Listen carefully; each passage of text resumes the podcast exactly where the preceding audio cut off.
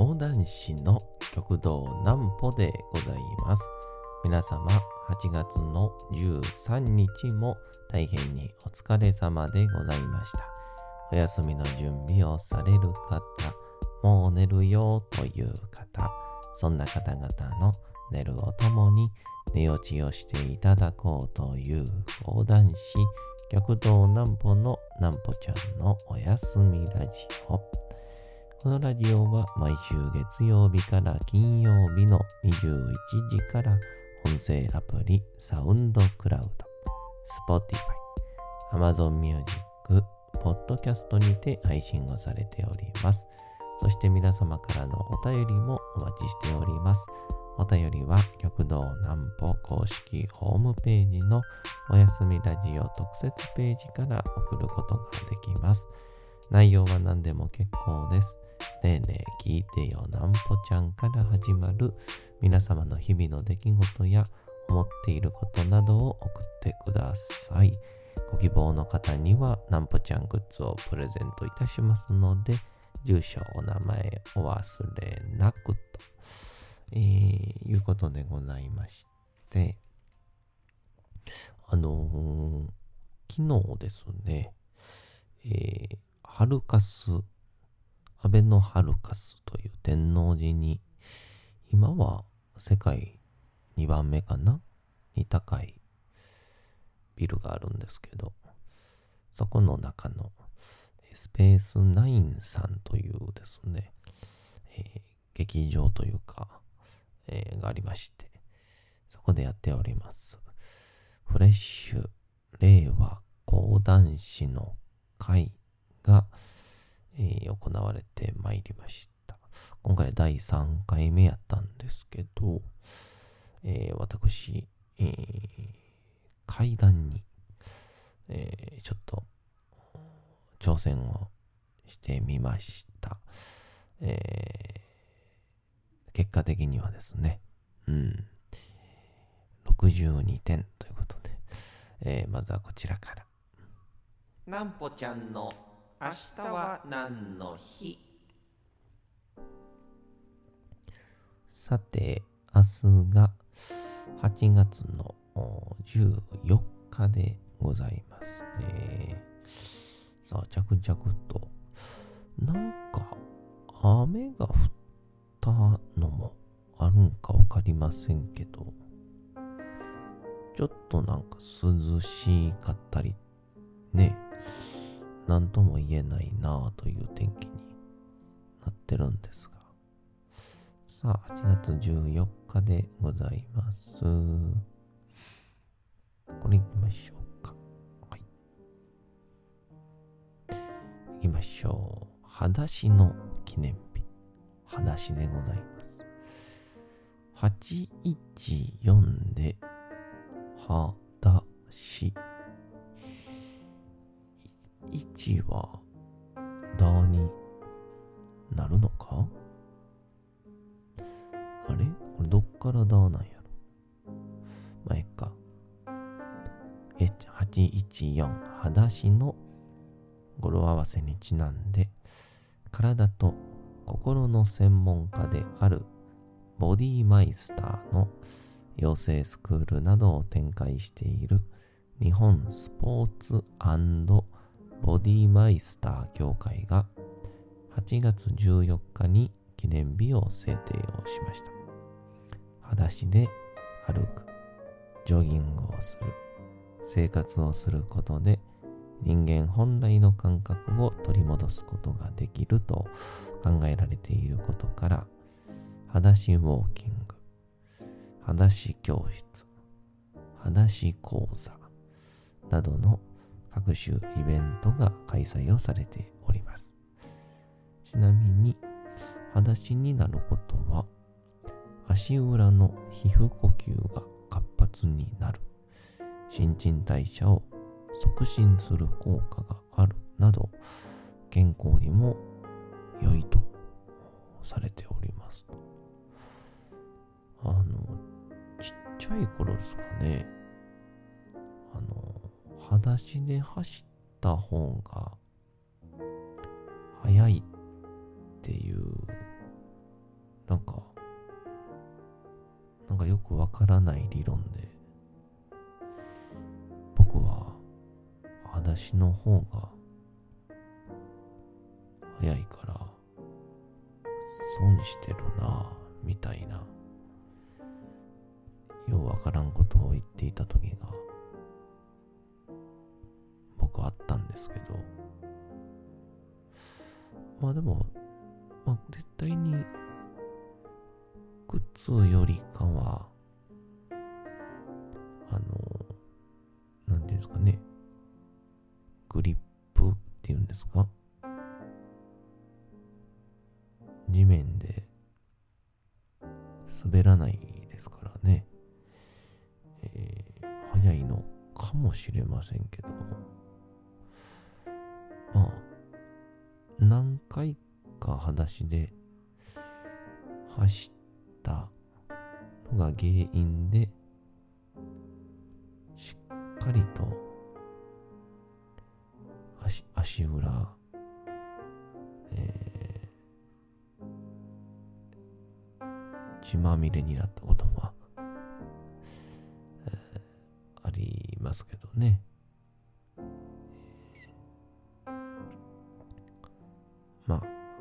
そんな感動で。皆さん、ご自宅で、まあ、こんな夏ですし、裸足で生活するのもいいんじゃないでしょうか。で昨日ですね、えー、あの、ハルカスの、安倍のハルカスで、えー、どうしてもハルカス寄せって言ってしまいそうになるんですけど、ハルカス寄せは、えー、少し前まで、えー、落語と講談の方も何名か入った形の寄せがあったんですけど、今はちょっとお休みをしてるのかな確か。えー、そんなんで、えー、木曜日にですね、基本的には、えー、施設が、まあ、空いた時に、まあ、利用させてもらうみたいな、えー、感じで、えー、やらせていただいてるんですけど、あの令和講談師の会ということでね、フレッシュ令和講談師ということで、令和元年組のメンバーですね。極道南野、極道南紀、で、玉田玉座、で、僕。で、まあ、いつか、波早講談協会にいる、えー、極道一回がですね、えー、こちらに来れるようになれればいいよねって言いながら、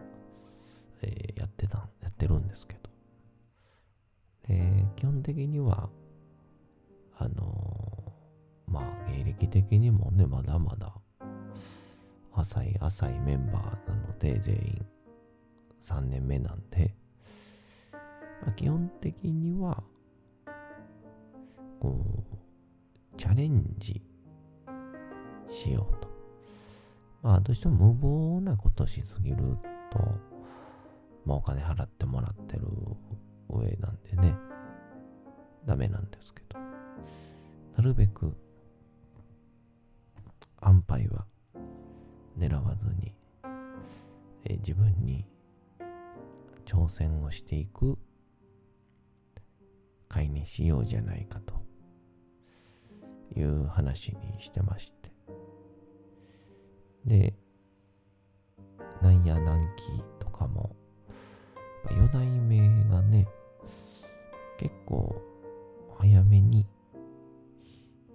弟子入りしてお亡くなりになられたので、ネタを数はたくさん持ってないんですけど、えー、まあ、南王兄さんに、えー、て言うんでしょう、預かり弟子として行ったのを、まあ、きっかけに、まあ、いろんなネタを新たに、いただきながら、挑戦しながら、また、自分で作りながら、えー、毎週の、一応だから7月は1回スタートして、で、8月が2週連続あったんですね。で、9月は、えー、そうですね。現状でいくと、9月2日、えー、9日、23日、で30という、まさかの4回やるっていうですね、ぼここで、え、貯金は使い切るという、もう自利品でもネタを仕入れていかなくちゃいけないというような、えー、状況まで、えー、ありがたくも追い込んでいただいておりますけど。まあそんなんで、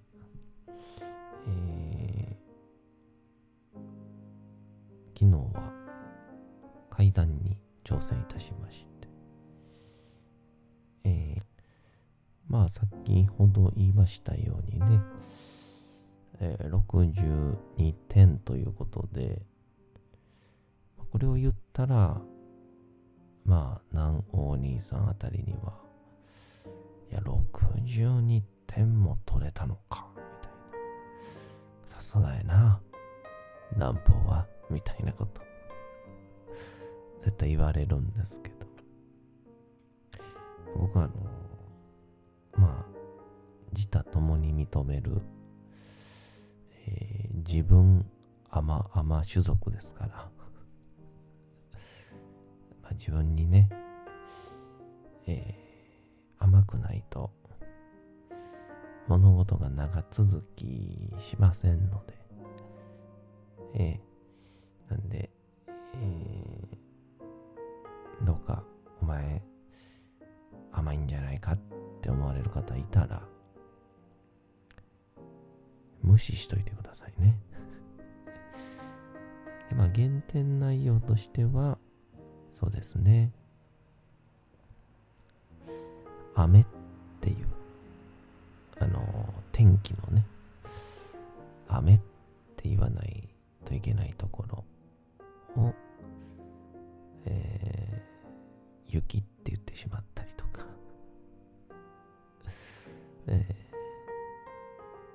南紀がね、尺台持ってきてくれてるんですけど、南紀が自分で作ったやつでね、えー、すごいなと思ったんですけど、ちょっとだけ未完成の部分があって、気をつけないといけないよっていう場所があったのを分かっていたにもかかわらず、これちょっと尺台にドーンと、えー、もたれ込むシーンで、まさかの尺台が崩壊しそうになるっていう。そんないろんなことが含めて、えー、減点して62点。まあでも、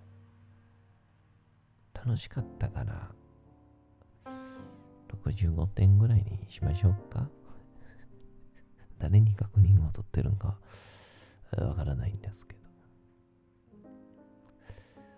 あともありがたいことに、えー、僕たちがいつもこうね、いろんな会とかで知ってるような人ももちろんやし、あとは、アベノハルカスということで、えー、お隣とかで結構こう、祭事展というか、祭事場？祭事場ですね。催しのことと書いて。祭事場で、ある時は、こう、衣服を売ったりとか、ある時は展示会とかしたりとか。で、いよいよ、昨日が、えー、おそらくお中元に出す予定だったもので、売れ切らなかったものを、こう、ば、ばらして、バラ売りをしてくれるっていう、まあ、すごくお得であり、ね、廃棄するのは絶対もったいないですから、えー、エコな会がやっていて、すごく大盛り上がりしてたんで、まあ、そういうのもあって、結構いろんなご新規の方が来てくださいましてね、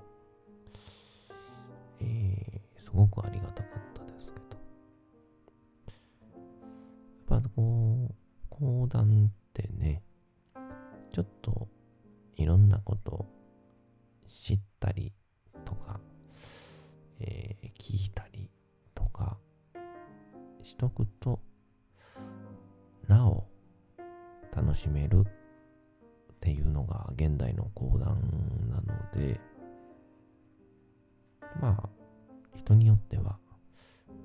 くゼロの状態で行った方が面白く聞けましたっていう演目をする人もいるので、えー、まあ皆さんぜひとも一度ぐらいは、まあ暇つぶしに、まあ特に我々若いやつを見てから、ちょっとキャリアのある方々を見たら、無論え面白いはずですので、えー、そんな感じの、えー、町中華食ってから、本格中華食うみたいな、その、火焼けてですね。火焼けてですよ。あの、集中力と満腹量はほぼ一緒なんで、消費しますからね。なんで、ぜひとも、えー、一度ぐらい、えー、お聞きに来ていただけたら、ありがたいなと、えー、思う次第です。で、まあ、曲の内野も、えー、源平清水記、扇の的っていうですね、まあ、この講談に残る普及の名作ですが、やったりとか、あとは南紀が、えー、この、加納探幽というですね、絵描きの人物の物語であったりとか、結構いろんなものに挑戦しつつ、えー、私も創作にも挑戦しつつ、結構バリエーションにまあ、とにかくこう、汗かいてる若手に出会える、えー、青互い、青互い牧場でございますから、えー、ぜひともお楽しみいただけたらありがたいなと。そんな感じで、えー今日チャップリンがいよいよ、もう、2、3週、ん ?2 週目か3週目ぐらいに入るんですかね。えー、やっぱすごく文章、文章というより中身が素敵なので、もうちょっと続けていこうかなと思います。お付き合いください。お次のコーナー行きましょう。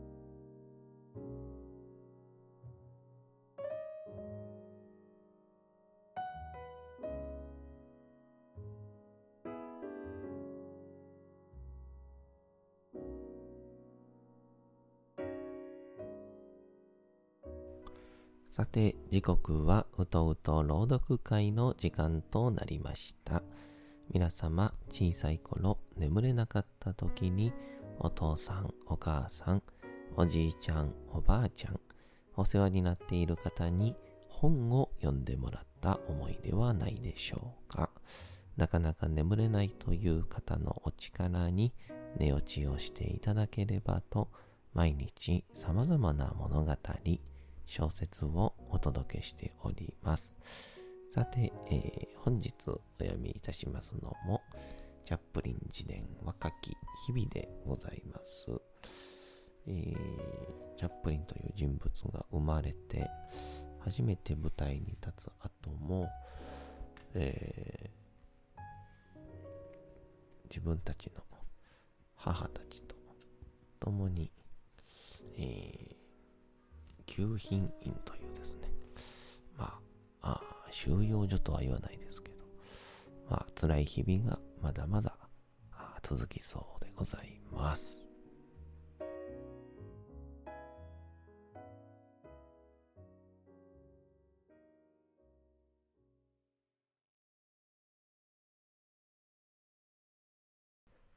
チャップリン自伝若き日々少年部の運動場は1エーカーほどあり、板石で舗装をされていた。それを取り囲むように、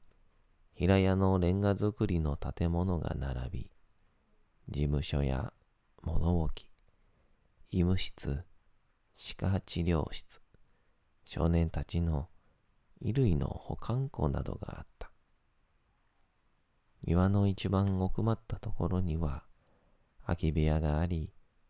つい先頃までそこに14歳の少年が監禁をされていた。生徒たちによると、彼は全く手に負えない不良だったという。少年は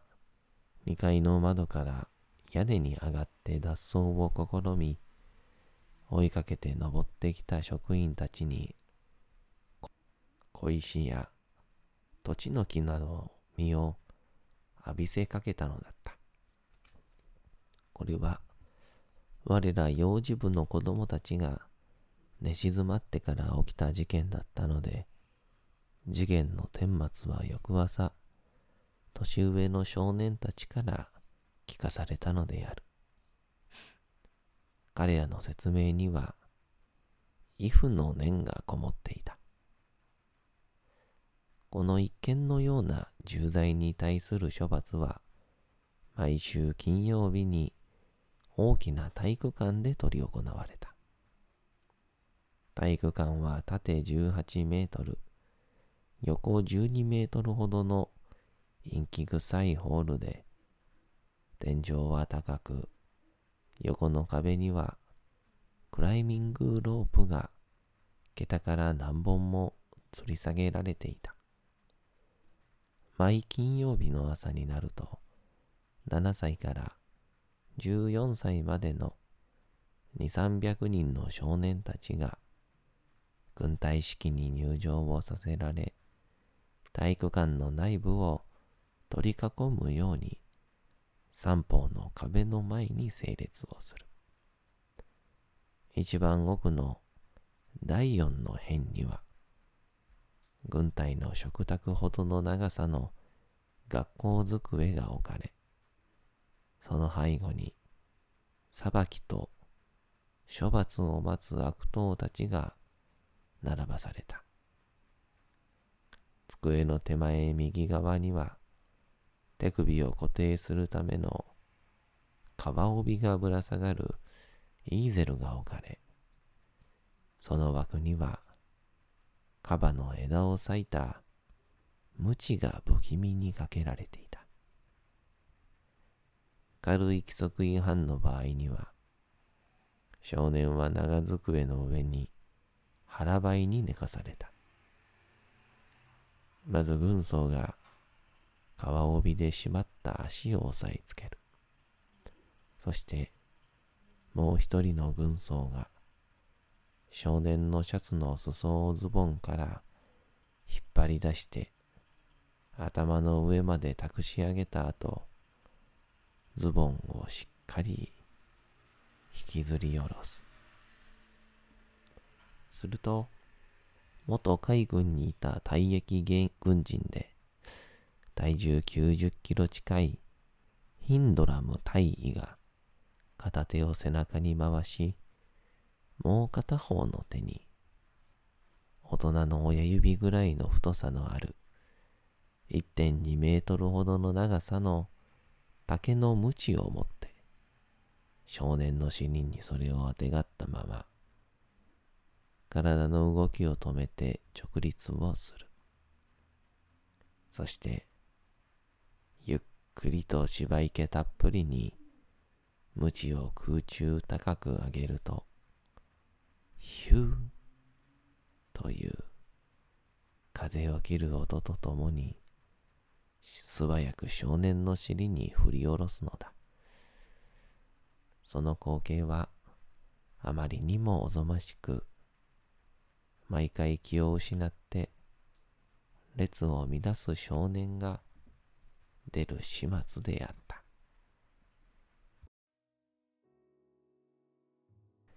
さて、本日もお送りしてきました、なんぽちゃんのおやすみラジオ。というわけでございまして、8月の13日も大変にお疲れ様でございました。明日も皆さん、街のどこかでともどもに頑張って夜にまたお会いをいたしましょう。なんぽちゃんのおやすみラジオでございました。それでは皆さん、おやすみなさい。すやすやすやーん。